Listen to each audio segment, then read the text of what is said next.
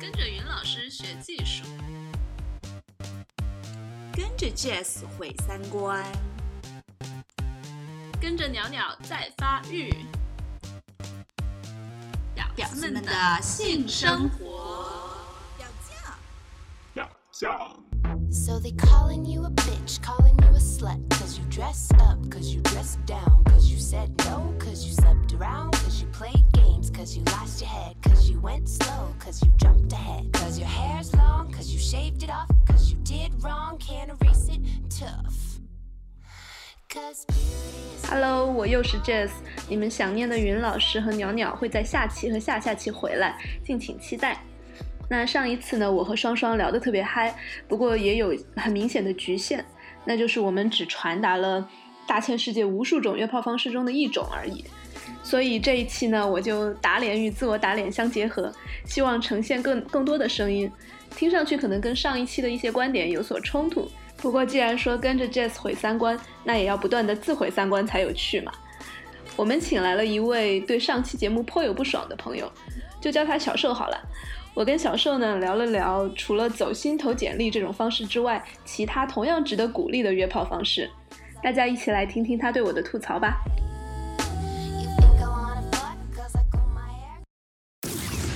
我们请小瘦给我们打个招呼，啊、j e s s 好，就已经表现出来很万年寿的样子了，是吗？所以你对我们上一期最大的槽点在于哪些地方？啊，比如说我昨天听到你那个之后，是什么引发到我想起你那个《非诚勿扰》的那个吐槽呢？是因为听到你那之后，然后我就马上去注册了一个那个 OKQB 的那个账号，嗯然后之后就是一堆问题嘛，然后确实像你说的一样，就是每个人都写的特别详细，大家都很诚恳嘛，说啊，我那个平时喜欢读书，然后我关注这种呃呃这种交叉学科的女性主义呀，然后环保主义呀，然后什么什么政府主义。对啊，对啊，无政府主义啊，然后，然后我是什么性别不二元呐、然后我是性别酷儿啊，然后性别什么什么呀，然后，然后呢，你看他们的 profile 都觉得，呃，然后就是呃那种就是很反常规的那种打扮嘛。其实我一直都觉得那个蛮酷的，但是就是，但是我有一点在看到他们的这个 profile 的时候呢 profile 就是资料，啊，看到他们 看到他们资料的时候呢，第一反应就是有一点那种非常的有点压力是吗的那种压力，嗯就觉得哦，我好想做那样的人啊，但是我好像又觉得很羞愧，我太正常了。我平时的那个，我虽然也就是呃完全认同向往库尔理论、多边关系各种各样的东西，但是我还过着一个一期一期的非常传统保守的，呃没有过什么这个呃除了女人之外的性经历这样的一个，也没有过呃一夜情约炮经历这样的一个非常传统保守的生活。于是当时就觉得呢，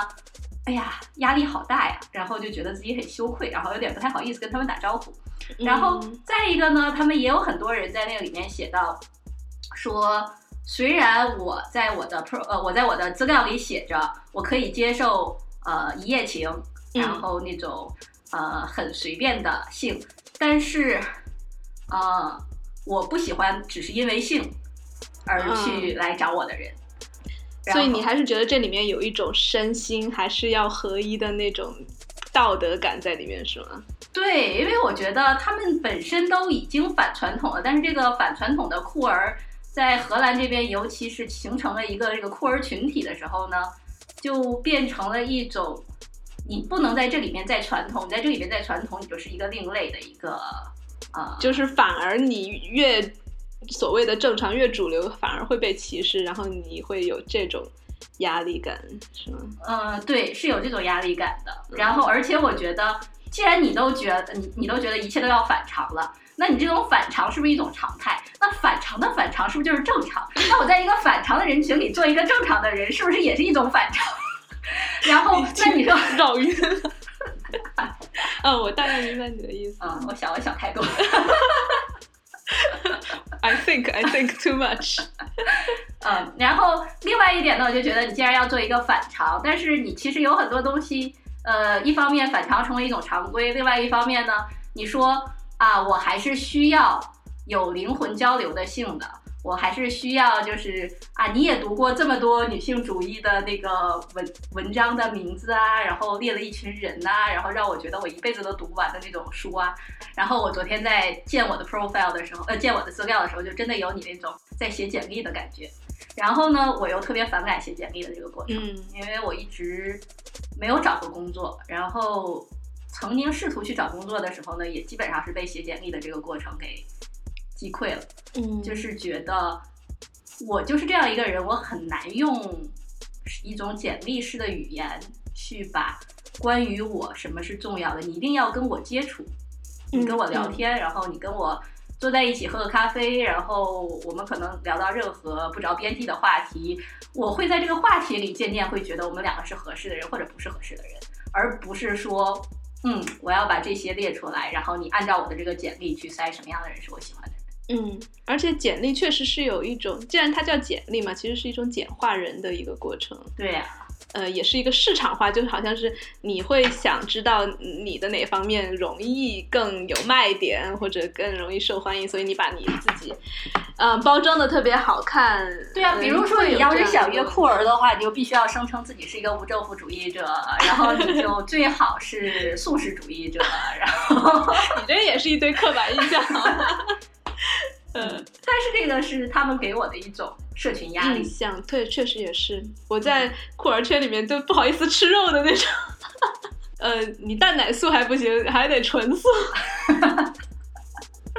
哦，而且而且那个人还专门在他的资料里写说，我有的时候也吃蛋奶，但是只在我看到那个鸡是怎么样被抚养的过程中，我才吃它产出来的。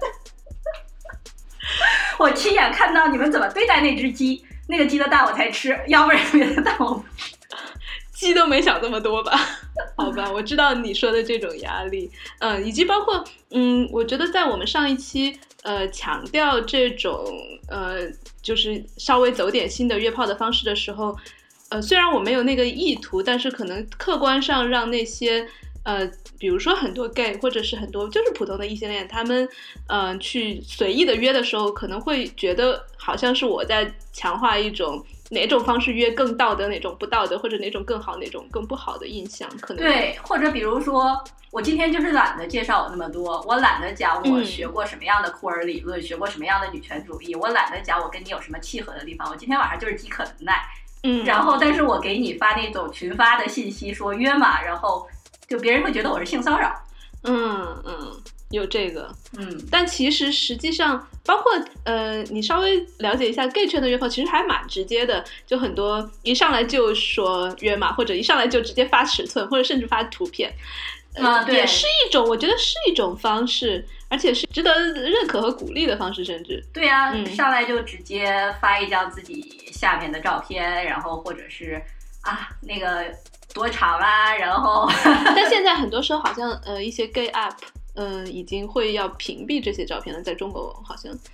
但是我觉得嗯有的时候就是你可能在一个、哦，我不是那么想要，然后我那个今天想装矜持，然后 所以我看到这个照片，我觉得干嘛呀？你骚扰我。但是也有的时候我还有的时候你会蛮想被那种骚扰的，就是呃突然之间接到一个很露骨的照片，然后你也会心里窃喜是吗？心里很啊就被勾了那么一下。嗯对，然后我昨天在那个，我昨天就一直觉得我的简历写的不够好，简历写的不够好啊。然后，然后我就在想，哦，如果你真要把它打打比方成这种找工作的那个经验的话，那你这种说我要写一个非常完美的简历，然后去各方面呈现我的。呃，性经历、呃，政治观点、思想观点，然后去找一个跟我最切合的人，就是那个 OK Cupid 所倡导的这种找关系的方式，嗯是不是有的时候反而不如像 Tinder 那样子的，我就看一下脸，嗯然后就好像找工作里面呢，这个就是大公司那种国际的正规的嗯大企业会有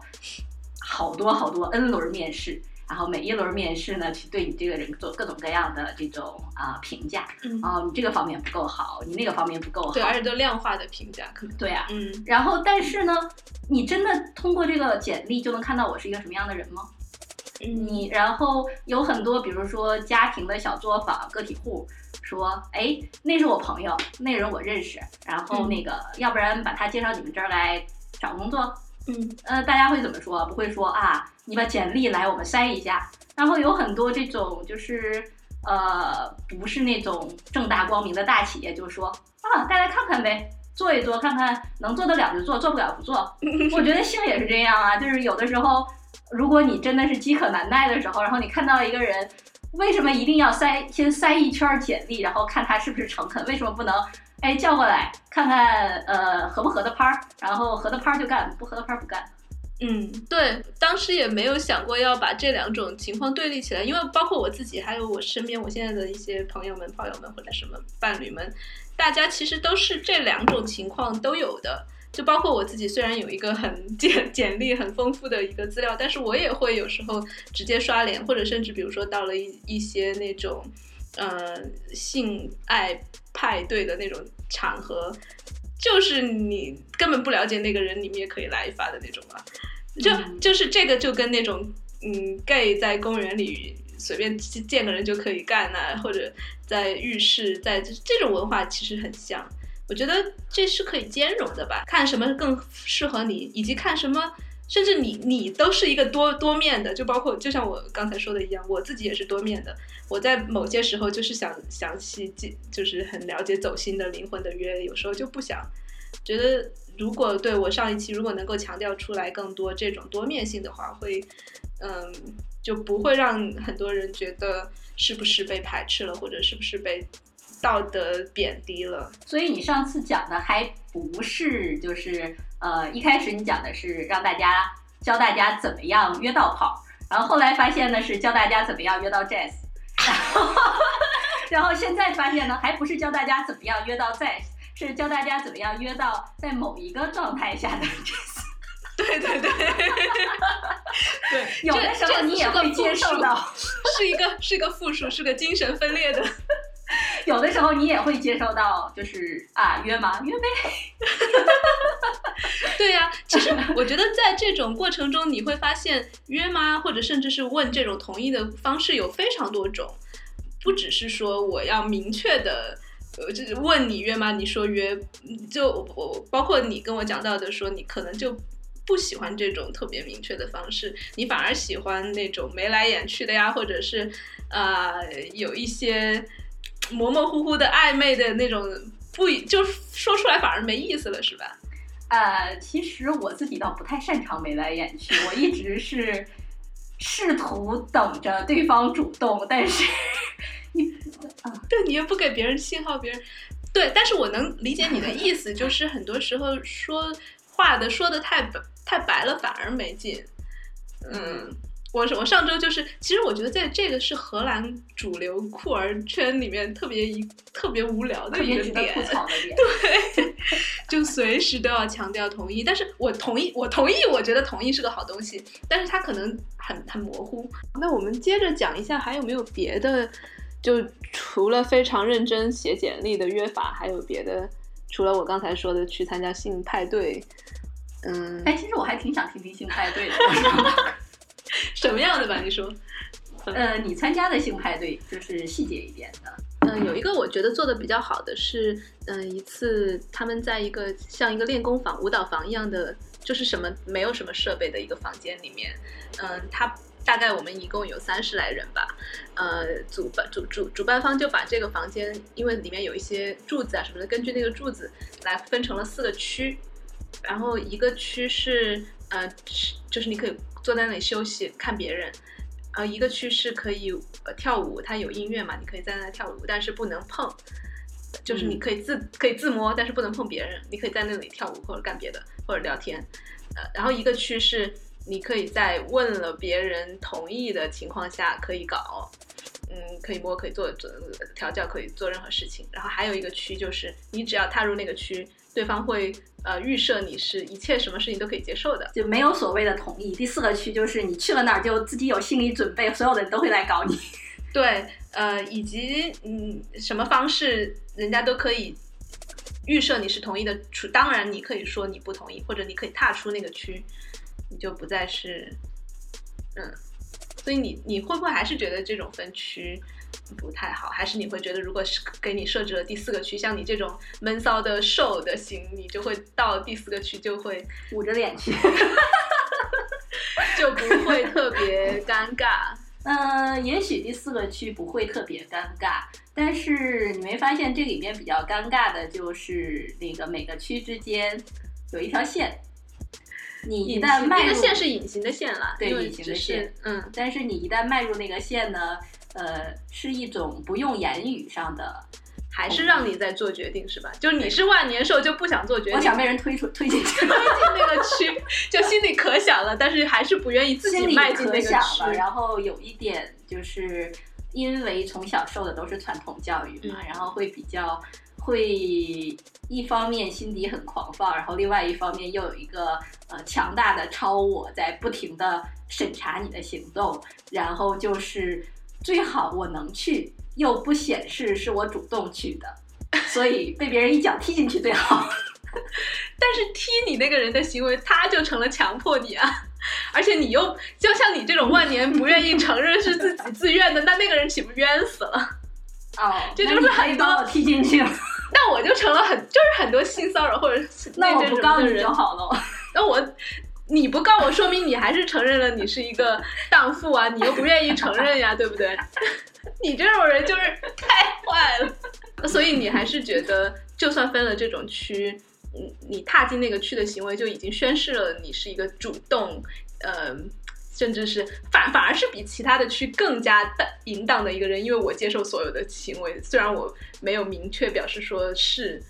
但这种反而是不是更加给你压力？一定程度上，嗯、有一点。嗯，好像还真是，是的，嗯，所以在那个时候一开始就基本上没有人跑到那个区去，对啊，对啊，你看就会出现这种状况下嘛，大家其实搞不好内心都非常想去那个区，但你一旦把一个区画出来了，嗯，就摆在那儿，然后每个人就在看谁去啊？谁先去啊？谁先去啊？嗯嗯，还真是。然后最好，嗯，哎呀，现在人太少了，嗯，再等一会儿。一般就比如说我去呃夜店，然后跳舞的话，我是会等全场都热起来的时候，我才会上舞台的。嗯，所以谁去做第一个吃螃蟹的人，就变得还挺关键的。是啊，嗯、哦，对，你还好像提过一个鸡鸡洞的东西。呃，特基本上的理念我能记得住的就是他是个那个女跨男嘛，嗯，然后他在讲阿姆的空性空间的时候说，呃，荷兰的那个酒吧里面，呃，有一些同志情色酒吧里面有一块大板，然后上面掏着洞，嗯，呃。所以呢，你所有的人都可以走到那个板儿后面，把裤子脱了，然后把自己的鸡鸡从那个洞里面伸出去。嗯，然后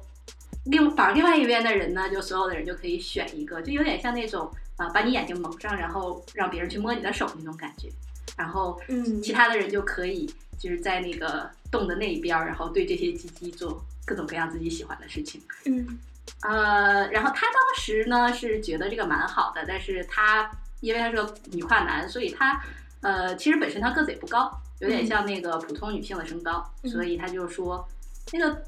洞太高了。你知道荷兰人是有多高的？嗯、呃，他说洞太高了，然后我们够不着。嗯嗯，然后就不只是女跨男呐，包括比如说亚洲人、呃、亚裔呀。或者就是个子矮的人呢，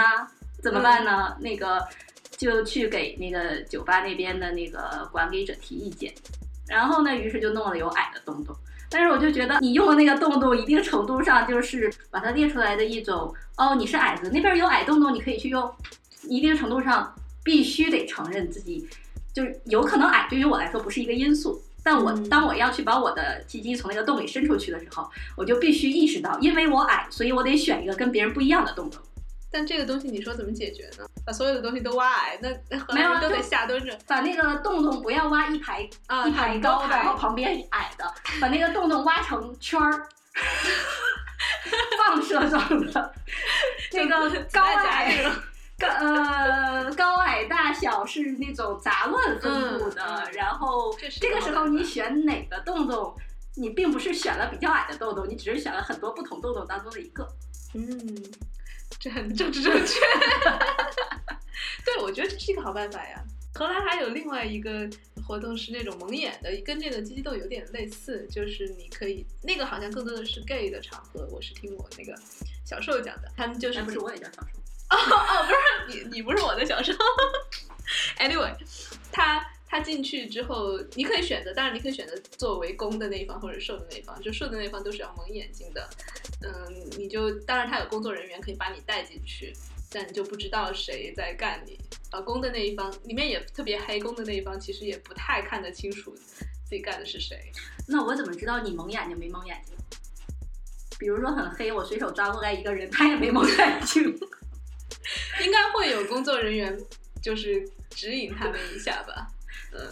但他觉得他里面，他上次有一个经历不太愉快，就是因为他不知道对方是谁，然后有人做的过程中把套摘了，他这个让他很生气。我觉得像同意不同意这种事情，在套子这个事情上还蛮明显的，就会之前跟另外的女生朋友也聊到，就说其他的事情还好商量，但是这个事情就特别。嗯，就如果他不真的不接受无套的话，你在中途摘了这个行为还是蛮冒犯的。你怎么看？我觉得这里面就有一点，在这个模糊化处理的时候，如果你不真的不能画一条线的话，嗯就当然也不是说这是一个处理方法，但是是不是可以相信每个人有自己的底线？就是虽然我不喜欢说是，也不喜欢说否，我喜欢在我们的互动过程中，然后感觉我究竟对你同意还是不同意。但你真的让我很讨厌的时候，我会说不的。嗯嗯，这有点像那种 S M 安全词的感觉。就我可能犹犹豫豫的说是说不都是调情的范围，但是你真的触碰到我现在这个时刻的底线。当然，底线这个东西你可以今后可以再再开发嘛，但是我目前我就是不接受这个。嗯，嗯，触碰到的时候，我觉得还是严严重程度还是不一样的。就我觉得现在画这种普世的什么样是性骚扰，什么样不是性骚扰，有点像给所有的要求所有的 S M 的人只能用同一个安全词。或者只能在同一个情境下说安全词，对，嗯，有点这个感觉。那实际上呢，我觉得这个安全词有可能就是它，你你真把它定成一条统一的线，就没那么有趣了。然后你真的把它定成什么样可以，什么样不可以，就没那么有趣了。然后我期待的是，就是我不主动，然后你来挑逗我，呃，但是如果我真的反抗的时候，你如果尊重我，你会知道我在反抗。这个里面我我倒是觉得这是 S M 爱好者给就是主流的就普通的性爱的人的一个特别好的一个方式，就是因为经常我们也会觉得说半推半就啊，说不啊，那对方确实也是很难知道说，那我怎么知道你严肃说真的反抗的时候是真的在反抗？那你经常半推半就会不会削弱你反抗说不的时候的那个效力？我觉得这个时候如果引进这种安全词的这种说这种实践方式的话，我知道在这个时刻我的安全词就是在今后可以协商，但现在就是不可以协商的。我说安全词就一定要停的。如果普通人也经常用这种方式做爱的话，会不会是一个比较？你是说所有的人都引入安全词？也不是所，就是你看现在大众社会什么所谓的五十度灰，虽然就是 S M 界很鄙视，但是它至少把这种愉虐呀、这种概念是引进，其实是主流化的。那安全词这个东西也可以主流化，一定程度上，我我猜想啊，我现在只是一个嗯，嗯我倒是，哎呀，我我我蛮倾向于那种绝对相对主义和虚无主义的那种，觉得你还是定了一个安全词我知道的嗯标准，然后，呃，就是我觉得，但但我觉得是，嗯我说引进的是这个概念，没说就是什么情况。我觉得具体谁用、怎么用，在什么情况下用，都是可以你再商量的。但是这样一个，呃，但是我觉得，我觉得不一定一定要引入以安全词的模式引入，比如说，呃某一个词定义为安全词，一旦说了这个词就是底线，这是一种这呃嗯商议自己底线的方式，还有其他商议自己底线的方式。对于某就是，啊这样说好像又有点呃不太尊重呃那种呃随就是就是两个陌生人之间的交流，但是我觉得。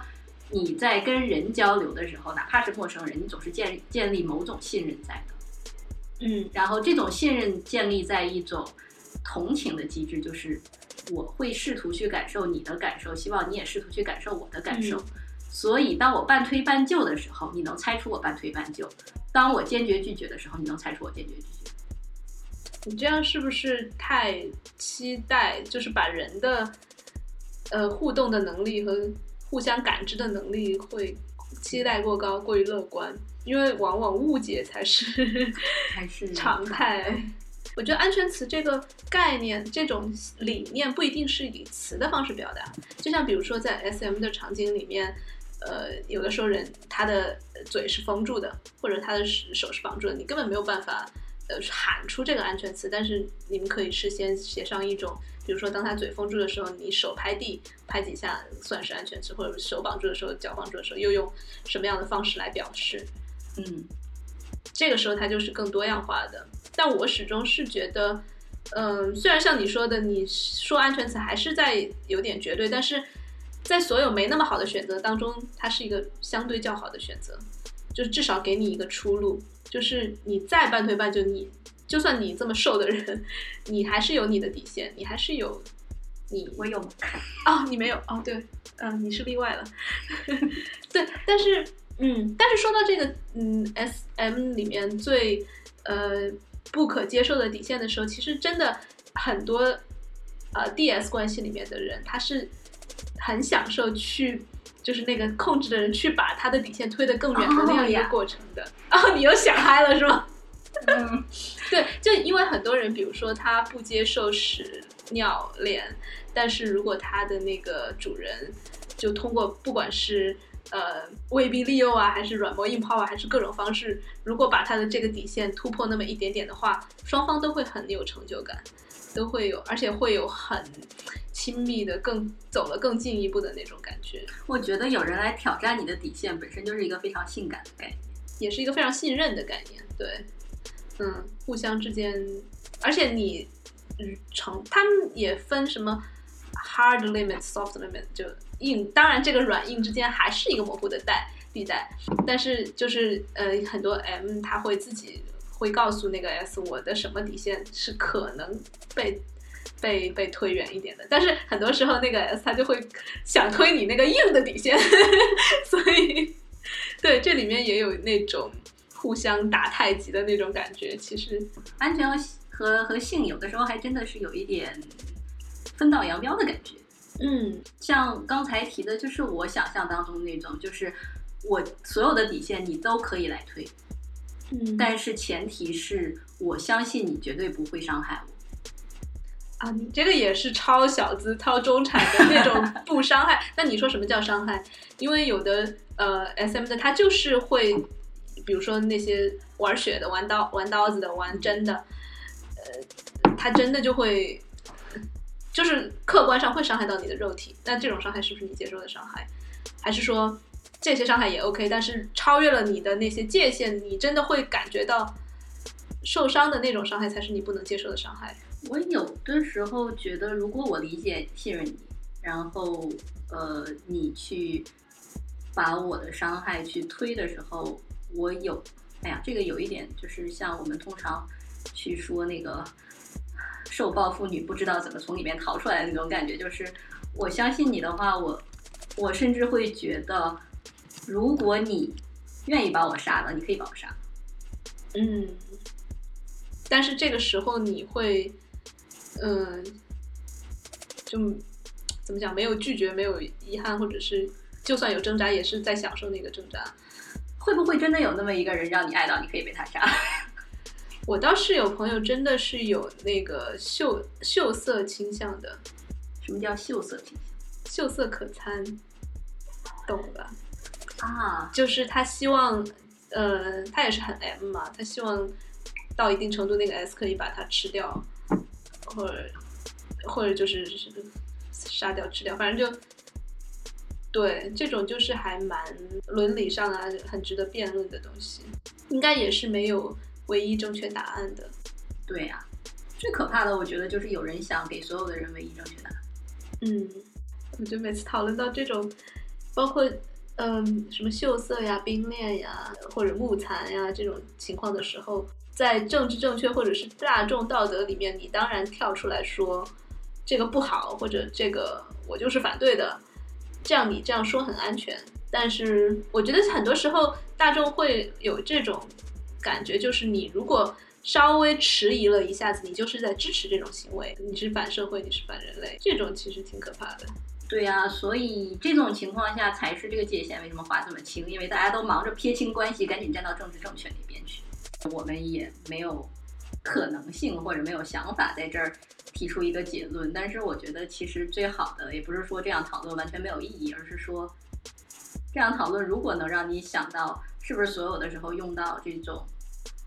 呃绝对性标准就一定是正确的，能想到这儿就蛮好的。但你说，如果有存在希希望被骚扰，像你这种可能如果被摸一把还心里暗爽的这种情况的话，为什么这种声音很怕被呈现出来？因为呈现出来之后，会不会给人一个误解，就是就经常有人说好像所有的女人都都会是倾向被骚扰。对强奸的时候就会被就会享受一样。就是每当经常的看到那种去控诉骚扰者呀，然后骚扰的人是多么的受伤害呀，然后你就觉得在这种环境下，我应该受伤才是一种正确的心理表达状态。嗯然后这个时候，如果我窃喜，那我是不是被男权社会同化了？然后我是不是思想政治不正确？我是不是应该在我的性生活上要跟我的政治立场上一样，要达到完全的平等？但是本来完全的平等就不存在呀，所以口号一喊喊出去就是一个遮羞布，还是一个代表性问题。嗯他们发表出来的受害者必然是代表绝大多数的。那你发表出来的“我是个骚货，我倾向于被骚扰”，他们也认为你必然是代表所有女人的。我就不能说你代表你的那一伙儿，我代表我自己。嗯嗯如果你代表你的那一伙儿，你说你说我说出这种声音来，会导致其他的，就是不想被性骚扰的女人会跟我划同一类。但是这个并不是我的主观意愿要把他们跟我划同一类呀、嗯这个是社会大众划男女性别的时候，把他们莫名其妙的跟我划一类了。我没觉得我跟他们有什么共同的地方，嗯嗯，然后我有什么责任不能代表我自己说话，非要代表一个群体说话？嗯，但往往运动它会是简化的，它很难说。如果把，因为你是一个不方便的一个案例，就是你如果这种情况下，你是会阻碍运动的发展，运动做一个很，因为代表大多数嘛，做一个斩钉截铁的这样一个声明的。大多数的暴政啊，他们那个时候不讲说荷兰社会说。最喜欢说的就是我们多平等啊，我们是全世界同志权益最好的国家，最开放、最最开放、最平等。但是你没有想过说我们是最开放的，你们是落后的吧？嗯，就是，呃，这里面呢，实际上是一块遮羞布。我们一旦是把我们的立场摆出来，然后荷兰内部的很多这种有很多种族主义的这种行为，那你就不能拿出来说了。拿出来说就是我们都已经摆在这儿，我们说我们是最平等的了。然后下面那些呢，就有点像那种，呃，他们荷兰人说是那个藏在衣服下面的小肚腩，就是是不让你歧视看胖子了，你这个。嗯，呃，是的。不过我自己也有小肚腩了。嗯，但是小肚腩你不要藏起来啊，你就露出来说有肚腩怎么样了？你就你就不要不要真的说啊，我们是平等的。嗯，你就是说我们就是不平等的，但是我们认识到这个不平等的存在，然后我们怎么样能在这个不平等里面稍微做得更好一点？好吧，那我们下次再聊。拜拜。欢迎到励志 FM 收听我们的新节目，也请关注我们的微信公众号和微博，都是表匠 FM。请大家给我们留言，有意见也请多多提出来，谢谢，拜拜。